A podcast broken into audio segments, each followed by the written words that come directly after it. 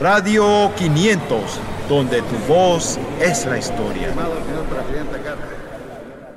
Bueno, trabajo actualmente en el municipio de Panamá en la Dirección de Cultura y Atención Ciudadana. Soy parte de formador de formadores, soy cuentacuentos, también me conocen como la gata cuentera. Me gusta mucho trabajar con los niños, que es mi especialidad, y contándoles cuentos. Trabajar con los jóvenes y diariamente ir a la oficina, a trabajar con los informes, apoyar en la oficina también. Se presta el apoyo en los eventos y bueno, más que nada trabajando con los niños.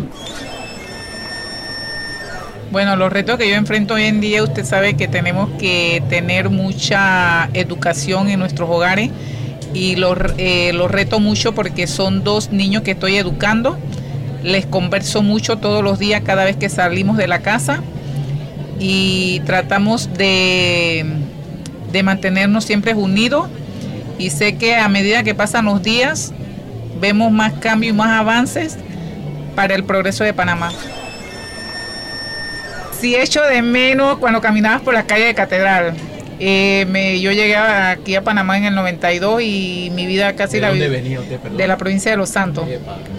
Ajá, y siempre la viví en Catedral. Me recuerdo que cuando vivíamos en Catedral, donde mi tía vivíamos al lado de la presidencia.